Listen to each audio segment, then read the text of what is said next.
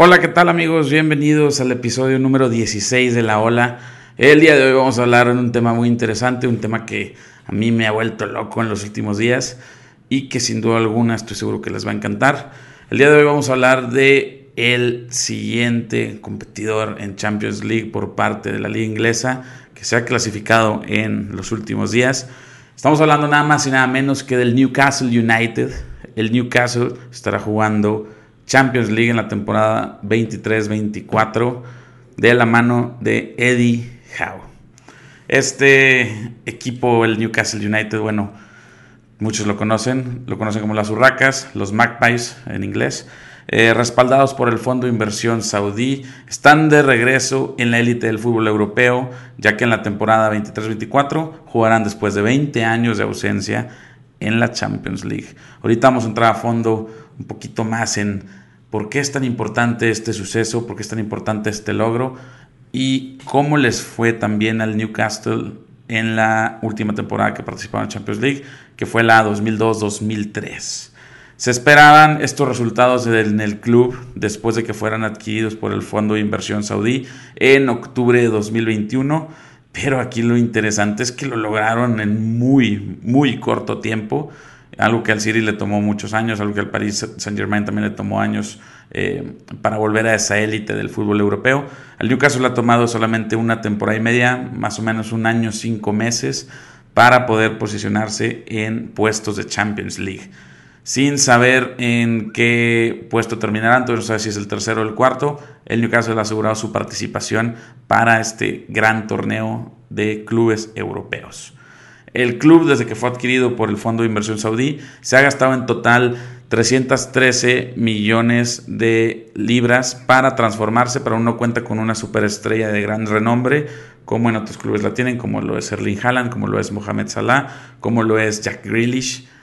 Pero pues se espera que este verano sucedan cosas importantes en la reestructuración del club y en la inversión en cuanto a fichajes.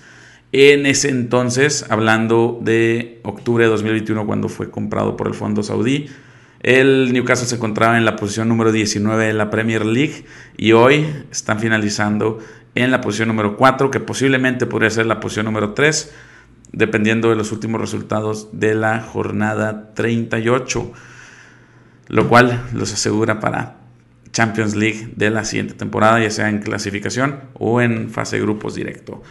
Em, algo que está muy interesante es que desde la llegada de Eddie Howe, el club ha transformado su estilo de juego, ha transformado algunos jugadores y pues obviamente con la llegada también de jugadores como Alexander Isaac o Bruno Guimaraes, pues ha tenido gran éxito en el proceso de cambio de este Newcastle United que ahora están posicionándose para jugar Champions League la siguiente temporada.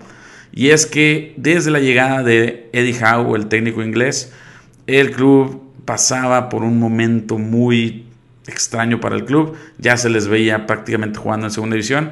Y con la llegada de Eddie Howe eh, se han tenido 38 victorias, 17 empates de 72 partidos jugados en total, lo que asegura prácticamente 53% de estos partidos han sido victorias a favor del equipo dirigido por el entrenador inglés Eddie Howe y un poquito para conocer de por qué también Eddie Howe es muy importante para este club. Vamos a conocer un poco de la historia de este gran entrenador, y le digo gran porque ahorita no saber por qué.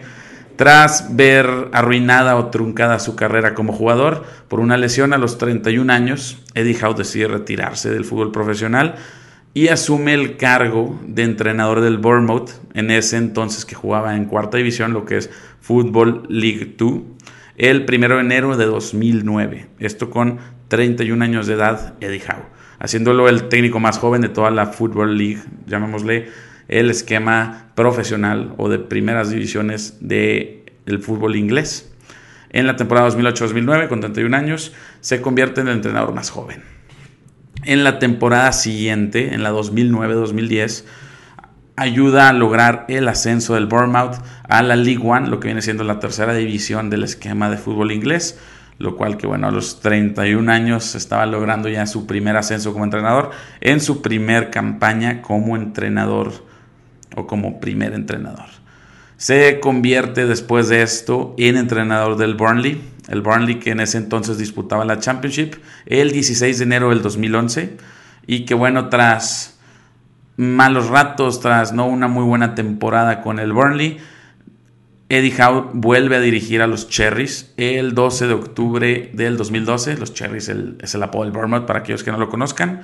Eh, los Cherries seguían en tercera división, pero con la llegada de Eddie Howe, el club asciende a la Championship, lo que viene siendo la segunda división del fútbol inglés. Esto en el 12 de octubre de 2012. En la temporada 14-15, después de estar tres temporadas al frente del equipo, el conjunto Cherry se corona campeón de la Championship y consigue el anhelado ascenso a la Premier League. Esto en la temporada 14-15, siendo la primera vez que el club esto hablando obviamente del Bournemouth, en su historia disputaría la máxima categoría del fútbol inglés, que bueno, ahorita para nosotros se ha vuelto un habitual el Bournemouth, porque los últimos años lo hemos visto en Premier League, pero antes de la 14-15 nunca habían estado jugando en Primera División, y de la mano de Eddie Howe prácticamente ascendieron desde la cuarta división hasta la Primera División. En 2015 fue premiado como el mejor manager de la historia del perdón, de la década de la Football League tras lograr de sus ascensos con el Bournemouth. Y pues bueno, si hablamos de éxito, estamos hablando que logró ascender de la Football League 2, que es cuarta división, hasta la Premier League, que es la primera división, que es algo prácticamente solo visto en el FIFA y que Eddie Howe lo logró con el Bournemouth. Por eso es que es un entrenador clave para este proceso dentro del Newcastle United. Vamos a ver más adelante por qué. El primero de agosto de 2020, tras no lograr la permanencia en Premier League, abandona el club por mutuo acuerdo para pasar más tiempo con su familia y esto lo deja como entrenador libre. Esto después de prácticamente 10, 12 años como entrenador profesional. Estamos hablando que tenía en ese entonces 43 años y ya tenía una larga trayectoria. Ya había sido el, nombrado el mejor entrenador de la última década en la Football Division y que bueno, ahora eh, estaría libre para que algún equipo pudiera ofertarle.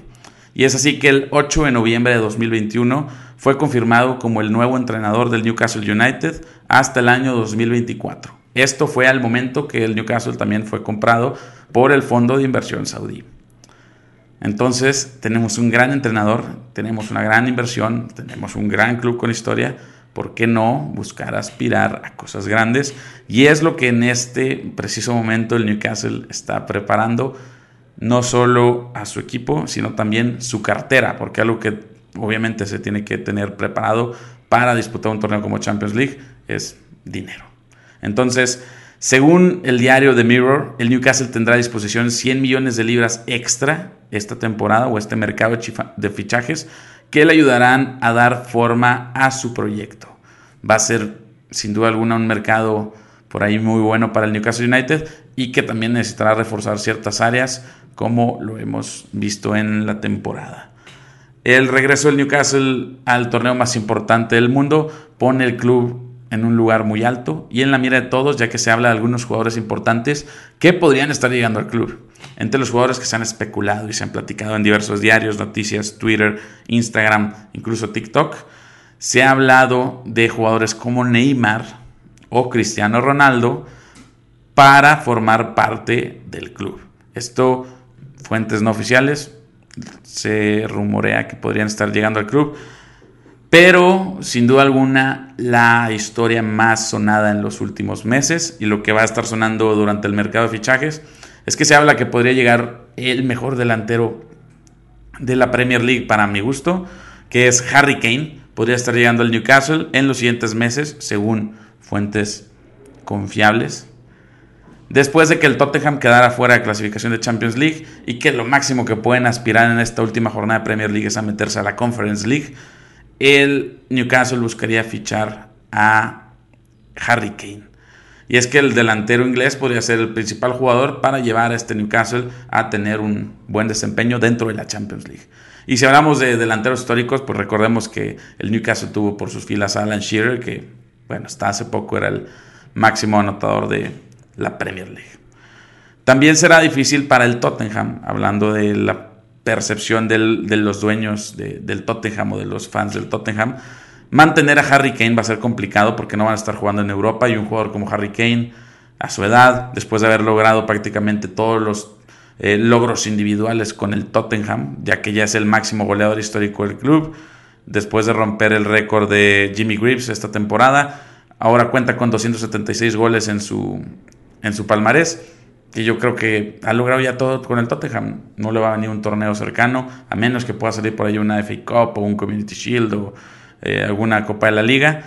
Yo creo que si es un momento importante para moverse para Harry Kane, es este. Y si es un club para moverse, yo diría que es el Newcastle, ya que puede volverse una superestrella dentro del Newcastle. Y obviamente jugando Champions League, que bueno, el Tottenham no se lo va a ofrecer, no creo que ni la siguiente temporada.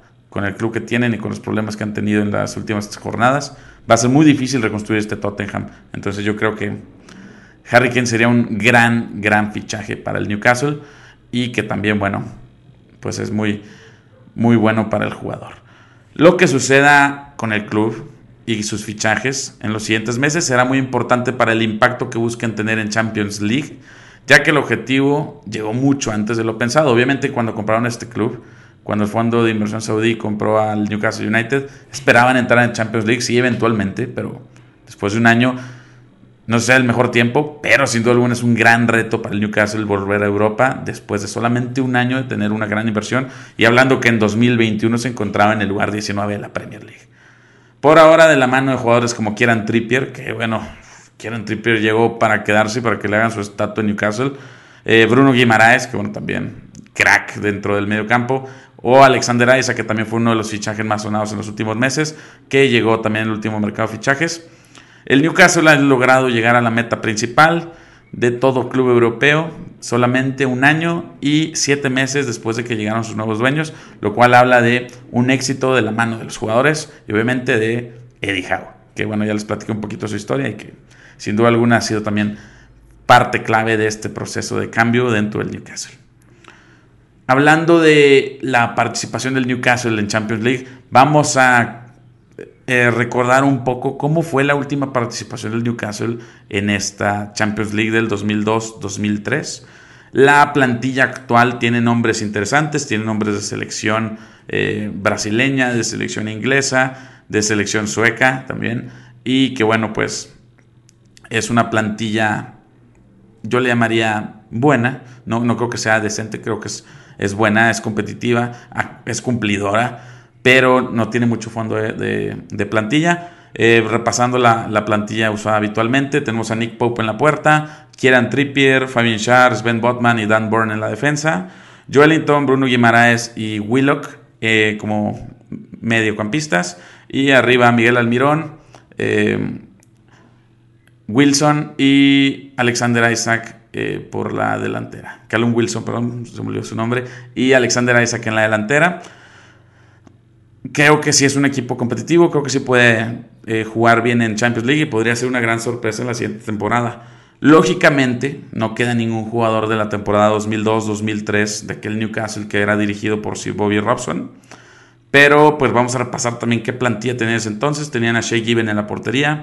En la defensa tenían a Griffin, Jonathan Goodgate, que después hizo su paso al Real Madrid. O'Brien y Hughes. En el mediocampo, Dyer, Germán Llenas, Solano y Bernard. Y como delanteros, Craig Bellamy, que también después tuvo su paso por el Liverpool y el Manchester City. Y Alan Shearer, que bueno, para mí aquí, por eso es clave la comparación de Harry Kane con Alan Shearer, porque bueno, son grandes delanteros, son obviamente delanteros que pueden dejar una huella en el club que pisen. Y que bueno, Alan Shearer dejó la suya dentro de los Magpies. Si hablamos de este club en la 2002-2003 y cómo le fue con este con esta escuadra que tenían. Eh, los Magpies que venían de quedar cuartos en Premier, al igual que puede ser esta temporada, con Alan Shearer con 23 goles como goleador del equipo. Eh, esta participación en la 2002-2003 quedó marcada en la historia de la Champions porque entraron a fase de grupos después de eliminar al Seljesnikar en la ronda clasificatoria y perdieron sus primeros tres partidos en fase de grupos. Sin embargo, después en la siguiente vuelta de la fase de grupos lograron ganarle a la Juventus, al Feyenoord y al Dinamo de Kiev, logrando clasificarse con nueve puntos a la ronda de octavos de final. Esta es la primera vez en la historia que un club. Pierde sus primeros tres partidos de fase de grupos y logra clasificarse a octavos de final. Solamente volvió a pasar en la 2019-2020 con el Atalanta, pero esta fue la primera vez que ha sucedido esta, esta hazaña en donde perdieron sus primeros tres partidos y lograron clasificarse. Después, en la siguiente ronda, en octavos de final, eh, los jugadores de Bobby Robson se enfrentaron contra el Barcelona, que bueno, pues ahí sí fue complicado. Sin embargo, el equipo perdió ambos partidos frente a los dirigidos por en ese entonces Luis Vangal, 3-1 y 0-2, y acabaron eliminados en octavos de final, teniendo un buen desempeño. Yo creo que para un equipo que regresa a Champions League, llegar a octavos de final es un buen resultado. Por ahora, pues se buscará tener una participación similar, al menos de lo que se logró en esta temporada. Y que bueno, de la mano de Eddie Howe y de jugadores como los que hemos repasado, y si le sumamos por ahí algún eh, cristiano que me encantaría verlo en, Newcastle, o un Harry Kane que yo puedo pensar que podría suceder, creo que sería un gran, gran equipo y que estaría a la altura de al menos 16 eh, en los eh, clasificados a la Champions League. Obviamente siempre tenemos un top 8 en, Champions League que van directo por el campeonato, pero en este caso yo creo que podrían tener un buen desempeño, posiblemente aspirar a octavos, incluso cuartos de final. Hemos visto buenas sorpresas en, en los últimos años, como el Benfica esta temporada. Y creo que si el Newcastle se prepara y se mentaliza e invierte en lo que debe invertir, puede tener un gran papel en la siguiente temporada en Champions League pues esperemos lo mejor para el Newcastle y que los refuerzos y la temporada sean increíbles para este equipo y para sus jugadores. Yo creo que si hay un momento para comprarte el jersey del Newcastle o para ser fan del Newcastle, es este. Para mí es el mejor momento que han tenido en, en los últimos 20 años, después de vivir dos descensos en la 2009 y en la 2015-2016. Creo que sí es el momento perfecto para empezar a ver los partidos del Newcastle y pues a esperar a ver qué nos depara el mercado de fichajes, ya que va a ser un mercado de fichajes medio complicado para el Newcastle, que sin duda va a buscar tener grandes jugadores, no solo para el cuadro titular, sino también para el fondo de armario, porque van a estar en cuatro torneos la siguiente temporada. Pues nada, dime qué opinas sobre el Newcastle, este Euro Newcastle, y pues nos vemos en el siguiente episodio. Espero que te haya gustado este capítulo, que te haya gustado este análisis del Newcastle, y pues nos vemos en la próxima. Muchas gracias por escucharme.